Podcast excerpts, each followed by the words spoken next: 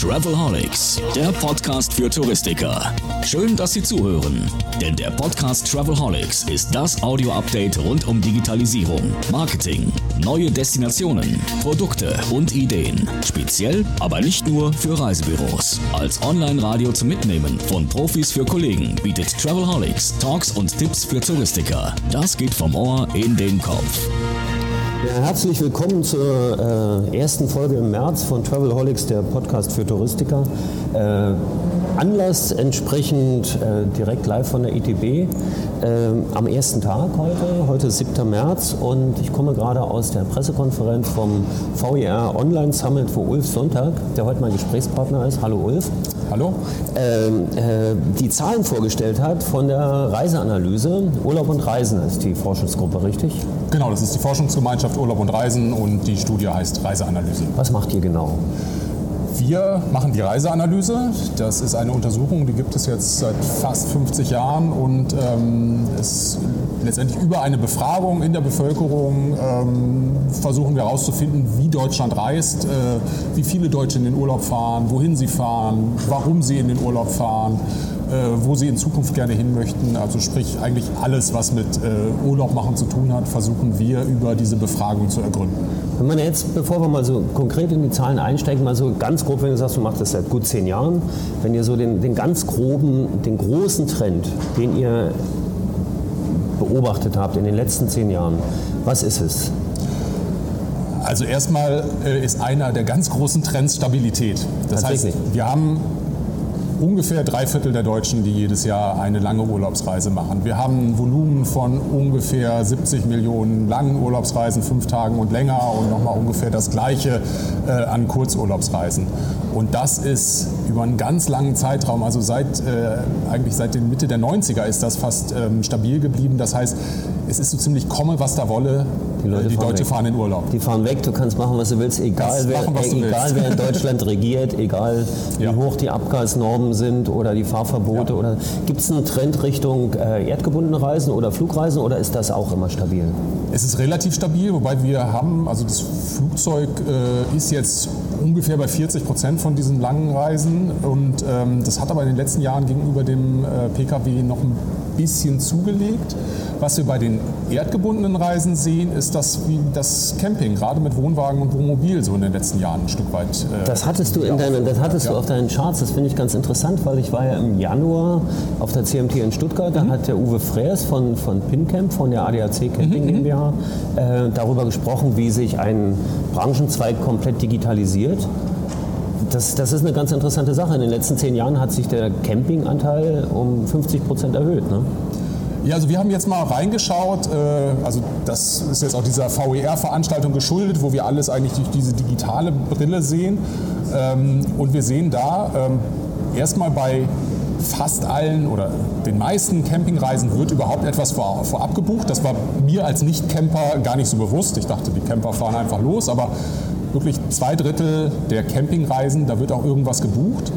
Und bei diesen Campingreisen, wo was gebucht ist, da dominieren ganz klar die digitalen Kanäle. Das heißt, über 70 Prozent von diesen Campingreisen, wo irgendwas gebucht wird, da wird digital gebucht. Da würde ich gerne nochmal nachfragen. Digital heißt dann online oder per E-Mail oder beides? Also, es nimmt die Also äh, digital ist sozusagen die Sprachregelung für äh, Online-Buchung, also wo man letztendlich direkt die Bestätigung auch bekommt und per E-Mail. Okay, das ist, der Podcast richtet sich sehr stark auch in den touristischen Vertrieb hier. Ja.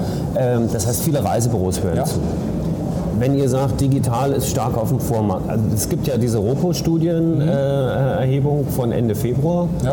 äh, wo es zum, heißt, dass zum ersten Mal so ist, dass die Leute stärker sich im Reisebüro informieren und dann aber online buchen. Also dass sich das verdreht hat. Also äh, was, was so genau gucken wir dieses Ropo ehrlich gesagt nicht rein oder haben wir es jetzt in den letzten Jahren nicht gemacht. Ähm, was wir machen ist zu schauen, wo wird denn wo wird denn gebucht? Und da sehen wir auch, ähm, dass sag mal, das digitales Buchen wird immer stärker. Wir sehen aber auch, dass das Reisebüro generell äh, kein schlechtes Standing hat. Also das heißt, ähm, wir sehen nicht, dass es gleichzeitig heißt, dass das, äh, dass das Reisebüro als solches ganz stark verliert, sondern wir sind, sagen wir mal, im äh, nicht digitalen Bereich vor allen Dingen die Leistungsträger direkt. Also da haben wir einen viel stärkeren Switch äh, zwischen ähm, online und äh, traditionell, äh, als wir das beim Reisebüro haben. Das heißt, eigentlich hält sich das Reisebüro eben noch verhältnismäßig gut. Okay, und hat auch eine Zukunft. Also, oder, oder was, was ja, lest ihr daraus? Naja, also ich, bewertet ich, ihr dann auch, äh, sagen wir mal, digitale Herausforderungen oder Herausforderungen für den stationären Vertrieb, den die angehen müssen? Kann man das so, kann man das so sagen? Also das ist jetzt äh, äh sag mal, ein Stück weit von mir persönlich, ja, als ja. jemand, der auch die Branche beobachtet, nicht so sehr aus den Zahlen. Ähm, also ich denke mal, der Druck ist auf jeden Fall da, weil der Trend ganz stark Richtung Online-Buchung geht. Ähm, auf der anderen Seite äh, scheinen sich die Reisebüros nicht ganz schlecht zu verkaufen in den letzten fünf, sechs Jahren. Das heißt, vielleicht ist so ein Stück weit auch die Nachricht da angekommen, dass die sich eben auch digitalisieren müssen, dass sie irgendwie auf allen Kanälen erreichbar sein müssen äh, und dass eben der Counter und das direkte ähm, Gespräch am Counter eben da auch nicht alles ist. Und ähm, ich glaube aber eben, die Reisebüros haben wirklich den Vorteil der Beratung und eben auch dieses persönlichen Kontakt, sei es eben über von Angesicht zu Angesicht oder auch eben übers Telefon, über die E-Mail, dass man wirklich einen konkreten Ansprechpartner hat, mit dem man spricht, ähm, was gerade eben auch bei vielleicht etwas komplexeren Reisen, erklärungsbedürftigen Reisen, Reisen, die nicht sagen wir, aus mehreren Bausteinen bestehen, ähm, äh, wo sie, glaube ich, sagen wir mal, eher einen Vorteil haben, den man eben digital vielleicht nicht so leicht umsetzen kann. Und ich glaube, das ist was, was die Reisebüros auch noch vielleicht noch stärker nach vorne stellen können. Auch eine ganz interess äh, interessante Zahl. Äh, du hast gesagt, äh, Pauschalreise ist stabil. Das heißt, die Pauschalreise stirbt nicht. Die Pauschalreise ist ja arg verknüpft mit dem Reisebüro. Auch ein bisschen. Na, Pauschalreisen ja. werden stark im Reisebüro ja. gebucht. Ist eine Gewohnheitsgeschichte vielleicht auch. Ja, ich denke, äh, also vieles, was wir sehen ja. und diese Stabilität der Zahlen, vieles hängt mit Gewohnheit zusammen. Ja. Äh, das heißt, man ändert sein Verhalten nur, ob das jetzt ein anderes Reiseziel ist, ob das mal eine andere Urlaubsform ist, ob das eine andere Art des Buchens ist, wenn man einen guten Grund hat dafür. Ähm, oder es einfach viel, viel praktischer auf einmal geworden ist, es anders zu machen als vorher.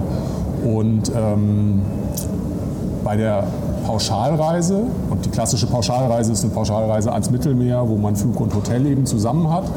Ähm, die, ja, wie gesagt, die, die äh, behauptet sich sehr, sehr gut und die hat auch einen sehr hohen Anteil ähm, an, ähm, an, an, eben Reisebürobuchungen, wobei man auch da sagen muss, ähm, da holt ein Stück weit eben auch das Digitale auf. Aber um da auch mal eine Zahl zu nennen, wir sind jetzt bei ähm, ja, sagen wir mal, gut einem Drittel der Pauschalreisen, die digital gebucht werden.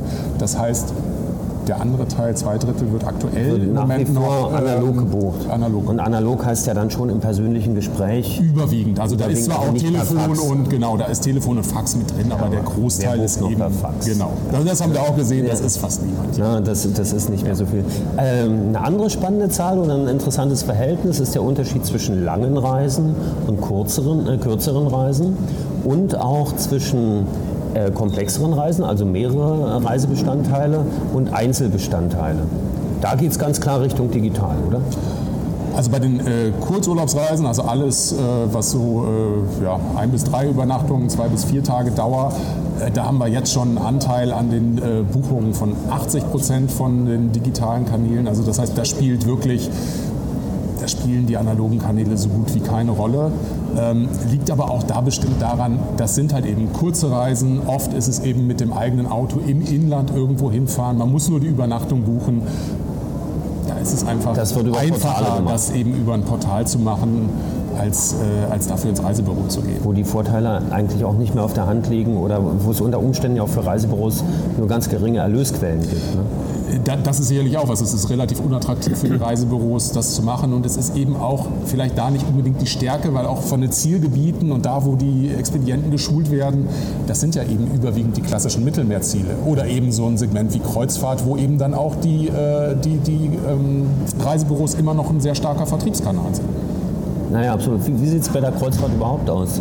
Habt ihr sicher auch untersucht. Ne? Wie, viel, wie hoch ist der Kreuzfahrtanteil aktuell bei den Reisewünschen und bei den getätigten ja. Buchungen? Also bei den äh, getätigten Buchungen, da gucken wir jetzt wieder auf die Reisen fünf Tage und länger, da haben wir ungefähr einen Anteil so zwischen 2 und 3 Prozent vom Gesamtmarkt, was so in einem Jahr aufs Kreuzfahrtschiff geht. Okay. Ähm, also gegenüber dem, was man manchmal so in der Presse hört, äh, gar, nicht, gar nicht mal so viel. Zwei, zwei bis drei Prozent. Ja. Und der Gesamtmarkt, das müssen wir vielleicht auch noch mal sagen, sind 130 Millionen gebuchte Reisen. Ne? Ja, wobei das sind alle ab einer Übernachtung. Da wäre der Anteil der Kreuzfahrten sogar noch ein bisschen geringer. Oh, Eigentlich okay. reden wir jetzt von ähm, ungefähr 70 Millionen langen Urlaubsreisen. 70 Millionen lange Urlaubsreisen, die davon, in 2018 gebraucht wurden. Genau, davon 2 bis 3 Prozent. Davon 2 bis 3 Prozent sind äh, Kreuzfahrtreisen ist sicher immer noch viel. Das ist immer noch viel. Das ist, oh Gott, ich weiß jetzt gar nicht, da, da hat, glaube ich, die Clear äh, den, den besseren Wert. Ja. Ich glaube, wir sind da auch bei, ungefähr bei zwei Millionen Reisen, wenn es mich nicht täuscht, oder zwei Millionen äh, Reisende. Ähm, und das ist was, was absolut wächst. Und wir sehen eben bei dieser, dieser Interessensbekundung, die wir auch abfragen, wo ja. wir fragen, ob Leute Lust haben, in den nächsten drei Jahren eine bestimmte Urlaubsart zu machen. Ähm, da haben wir 23 Prozent, die sagen, eine Kreuzfahrt für mich kommt zumindest generell in Frage. Das heißt, wir haben, sag mal, wenn man so will, ein Riesenpotenzial. Das heißt, ein gigantischer Markt, der noch Umgekehrt äh, bedeutet dann, äh, all die Schiffe, die gebaut werden, werden zurecht gebaut, weil die alle noch wegfahren wollen? Oder? Naja, also, also es scheint im Moment ja so, man kriegt die Kähne äh, voll, man kriegt sie auch übers Jahr ganz gut voll. Ähm, wenn man manchmal hört, für was für Preise das ja muss es ja wirklich so sagen, teilweise verscherbelt wird. Ja. Weiß ich nicht, ob das dann auf Dauer ein nachhaltiges Geschäftsmodell so ist, aber ähm, auf der anderen Seite der, der Kunde, äh, der weiß dann die günstigen äh, Preise zu schätzen. Also das heißt, der shoppt dann vielleicht auch, auch gerade der, für den eine normale Kreuzfahrt zur Hauptsaison etwas teuer ist, der geht dann vielleicht auch bewusst in die Nebensaison und, und, und schaut dann nach den Schnäppchen und weiß, dass er sie auch finden kann. Okay, und, und äh, erfüllt sich dann so seinen Traum. Wie ist die Altersstruktur eigentlich bei Kreuzfahrten oder generell bei, bei den Pauschalreisen, also bei den klassischen ja. Reisebrotprodukten? Also bei den äh, Pauschalreisen haben wir es gerade mal geschaut und sehen, äh, da gibt es eigentlich keinen Fokus auf einer bestimmten Altersgruppe. Also das heißt, äh, da sind wir eigentlich über die ganze Bevölkerung ganz gut verteilt. Ein bisschen schwächer ist die Pauschalreise bei den, sagen wir mal so, den, den klassischen, Famili im klassischen Familienalter. Ach nee. Also wenn so die. Ja, aber da haben wir eben einen hohen Anteil von, ähm, von, von Familien, die dann eben erdgebunden verreisen, die entweder in Deutschland fahren, man fährt gerne in Ferienwohnungen in der Zeit, gerade mit kleinen Das sind Kindern. auch die Camper, oder? Sind auch ein Stück weit die Camper. Also das heißt, da haben wir, ähm, da, da, haben wir ein bisschen weniger Pauschalreise als in den anderen Altersgruppen. Ähm, und bei der Kreuzfahrt ist es schon noch so, es ist ein bisschen was für die Älteren, es ist nicht mehr was für die ganz Alten. Äh, ich sagte früher 80 plus ja. oder so, sind wir jetzt, würde ich sagen, bei, äh, bei 50 plus. Aber auch da ist es so, es gibt die Familien, die das lieben aber wenn man jetzt alle Familien sich anschaut und dann den, Alter, den Anteil der Kreuzfahrten an deren Urlauben, dann ist der eben ein bisschen geringer als in anderen, in anderen Altersgruppen. Und gibt es ein, also ich, ich glaube, ich habe es auch auf einer Folie gesehen und du hast auch darüber gesprochen, gibt es ein Verhältnis von Alter zu Buchungsweg zu, zu Reiseform? Also dass ich sage, okay, die Jungen buchen, also ich unterstelle ja. jetzt, die Jungen buchen digital, wenn sie pauschal buchen. Ja, also Oder gehen die Jungen ins Reisebüro? Wir, ganz pauschal kann man es nicht sagen. Aber wir sehen schon, ähm, die Jungen buchen schon stärker digital als die Älteren. Die Älteren buchen stärker analog als die Jüngeren. Das heißt, da gibt es schon einen, einen, starken Zusammenhang.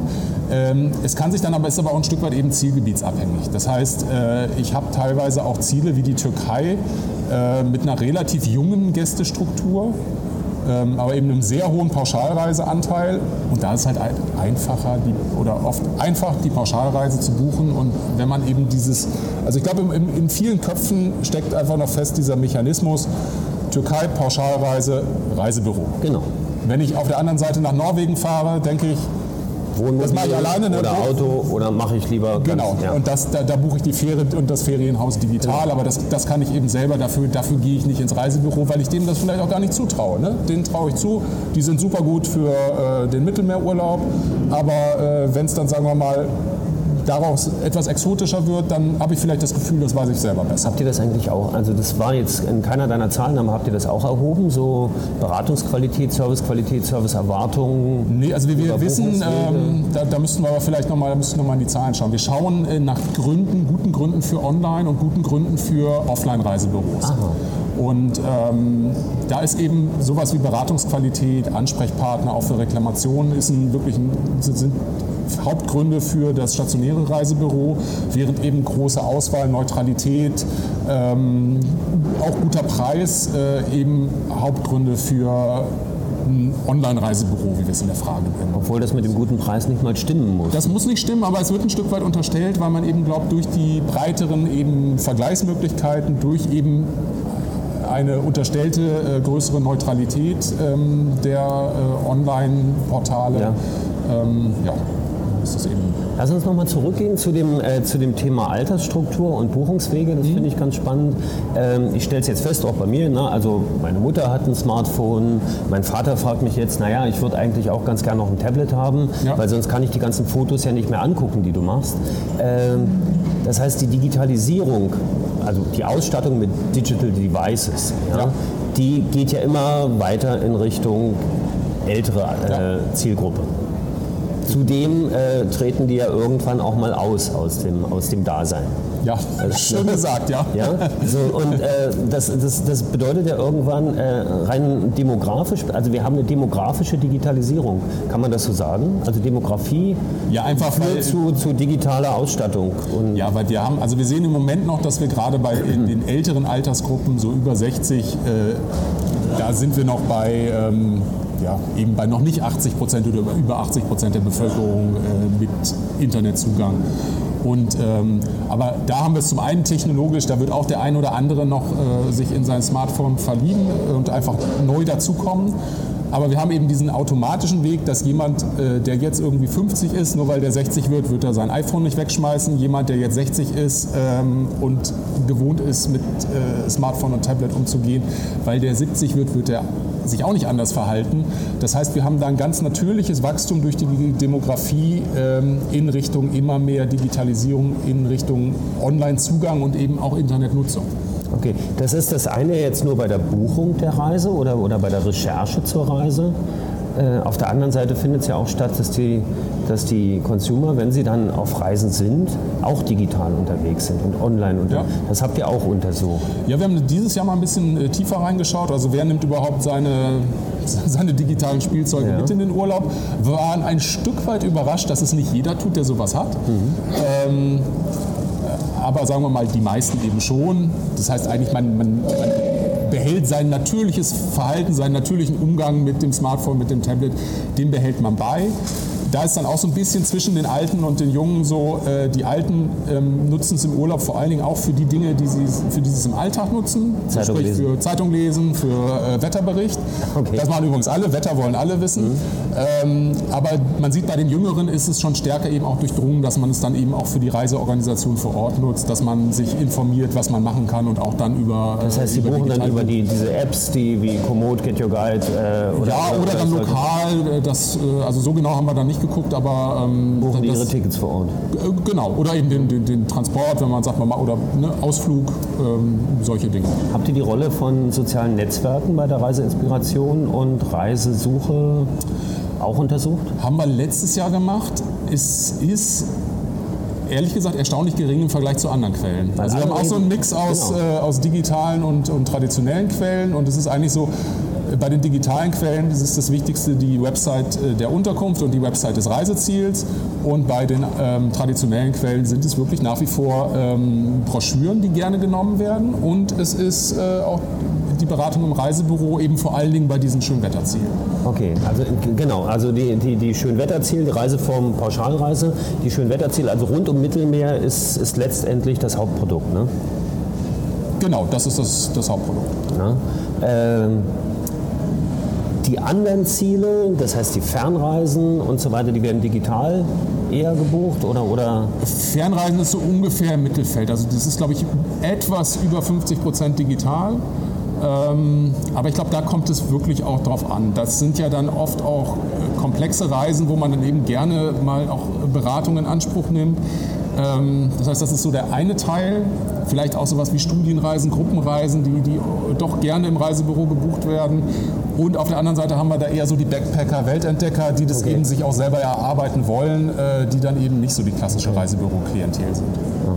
Vielleicht zwei letzte Sachen noch, weil ich ITB-Termine sind alle voll und dein Terminkalender ist auch vollgepackt. Ähm, eingangs wurde gesagt, heute 2019 ist ein Gamechanger-Jahr. Was bedeutet das konkret? Und vielleicht auch äh, daran angeschlossen, die Reisebüros haben gemerkt oder auch die Veranstalter haben gemerkt, der Januar, der Februar, der lief noch nicht so richtig rund, was die Buchungszahlen angeht. Äh, könnt ihr Entwarnung geben? Könnt ihr sagen, okay, das wird schon noch? Oder was bedeutet Gamechanger? Also Gamechanger hatte Michi Buller in seiner ja. äh, Eingangsrede ähm, genannt. Ich glaube, er hat es wirklich bezogen darauf, dass äh, einfach wir dieses Jahr erstmal diesen, diesen Switch hatten zwischen, äh, dass wir zum ersten Mal mehr Online-Buchungen bei den langen Urlaubsreisen hatten als äh, Urlaubsbuchungen im persönlichen Gespräch. Insofern ähm, haben wir da ein Stück weit eine Wende. Ähm, auf jetzt 2019 als Reisejahr bezogen, ähm, nach allem, was wir hören, Lust des, zum Reisen ist da. Wir sehen auch sag mal, keine Indikatoren, dass die Leute jetzt befürchten, dass auf einmal alles ganz schlimm wird in ihrer, ihrer persönlichen wirtschaftlichen Situation.